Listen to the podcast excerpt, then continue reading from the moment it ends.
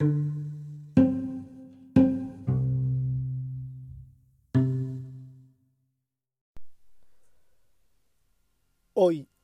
en Eclectic, historias de la Tierra Media.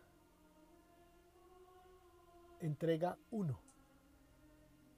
La música de la creación.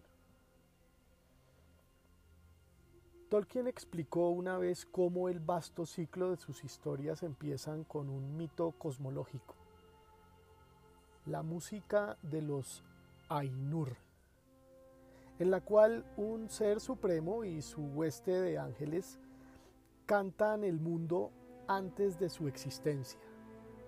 Dios es conocido en el mundo de Tolkien como Eru, el único, o Ilúvatar en el lenguaje de los elfos. Es un ser omnisciente que vive solo en el vacío.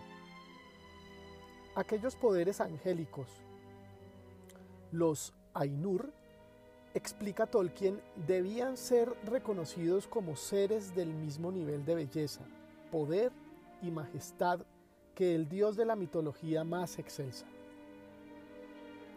El sonido de los anfitriones de los cielos condujo a la entidad visible de las esferas del mundo. Por último, el sonido y la visión se materializaron por orden y palabra de Eru, Ea, el mundo que es. Casualmente, Eru tiene antecedentes en la mitología griega, donde el dios del amor es Eros y el dios de la discordia es Eris. Por otra parte, Ea es el dios de la creación en la mitología babilonia. En el mundo de Tolkien, la música es el principio organizador de toda la creación. La concepción mística del mundo de Tolkien es la manifestación de una gran composición musical, una especie de cosmos musical que a su vez es un sistema eternamente armonioso creado por una suprema inteligencia. También presupone que codificada con la gran música y las esferas del mundo, está todo lo que era, es y será, incluyendo el destino de cada hombre y de todo lo que vive en la creación. En esto, Tolkien no fue tan imaginativo como consistente con una vieja tradición metafísica. La gran música de Tolkien tiene su precedente histórico en la música de las esferas, el argumento más viejo y persistente en la intelectualidad europea. La música de las esferas es un sistema tonal y numérico que lo engloba todo. Le da una estructura lógica al universo y le proporciona la estructura metafísica necesaria para muchas de las religiones más importantes, el cristianismo y el islam, el budismo y el hinduismo. En muchas civilizaciones antiguas el estudio de la música era considerado la forma de comprender el universo. Es propio de todos los seres humanos reconocer notas armoniosas. En el sonido de una octava, es decir, dos do sucesivos en la escala musical, hay un acontecimiento abstracto, matemático, que se asocia con una percepción sensorial física. Sin entrenamiento musical, sin intervención de pensamientos, imágenes o conceptos, reconocemos inmediatamente la repetición del tono inicial de la octava. Es la misma nota, pero diferente. Tiene un nivel distinto. Nuestra respuesta intuitiva y emocional hacia el sonido coincide con un sistema intelectual abstracto de medición. La clave más importante de la percepción de la armonía es que es el único momento del mundo que conocemos en el que el plano físico y el intelectual se unen. El filósofo racionalista de la Ilustración, Leibniz, estableció dos mil años después de su descubrimiento lo siguiente. y es que la música es la aritmética inconsciente de un alma que no sabe que está calculando. La codificación de la aritmética básica de la música por la hermandad de los pitagóricos en la antigua Grecia era el principio de la verdad de la ciencia.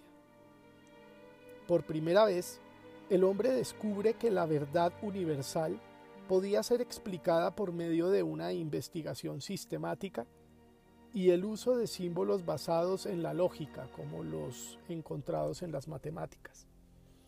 Así, el hombre interior y el cosmos podían ser unidos a través del universo de la música.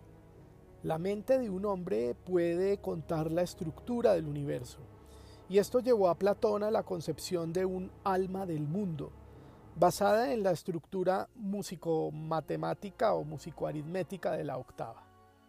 Esta conclusión filosóficamente creíble por muchos fue más eh, tarde transferida a la creencia absoluta en un universo musical, basados en principios matemáticos de armonía. Y este fue el principio de la cuasi ciencia de la astrología. Se creía que la estabilidad y existencia del universo dependían de la armonía, un espíritu sensible que existía entre el mundo físico, el alma humana y el espíritu cósmico. Como consecuencia, se creía que había tres tipos de música. La primera era la música instrumentalis, la música matemáticamente precisa de las voces y los instrumentos. La segunda era la música humana, la música verdaderamente ascética y tan solo fisiológica del organismo humano. La tercera era la música mundana, la música completamente mística del universo físico. Estos tres tipos de música coordinadas daban lugar al sistema de creencias definido como música de las esferas. Basado su mito de la creación en la música de los Ainur, Tolkien había colocado su cosmos en una tradición filosófica que era consecuente con su fe. La música de las esferas no sólo superaba la transición de la filosofía pagana a la fe cristiana, sino que convertía en una de las más poderosas doctrinas de la historia de la Iglesia a su propia historia, las historias de la Tierra Media.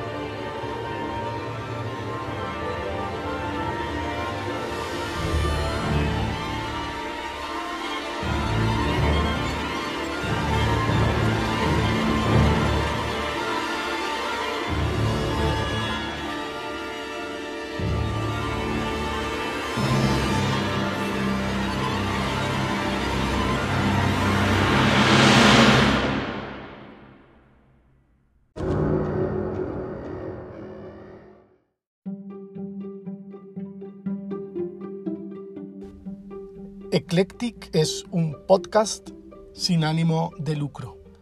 No olvides suscribirte.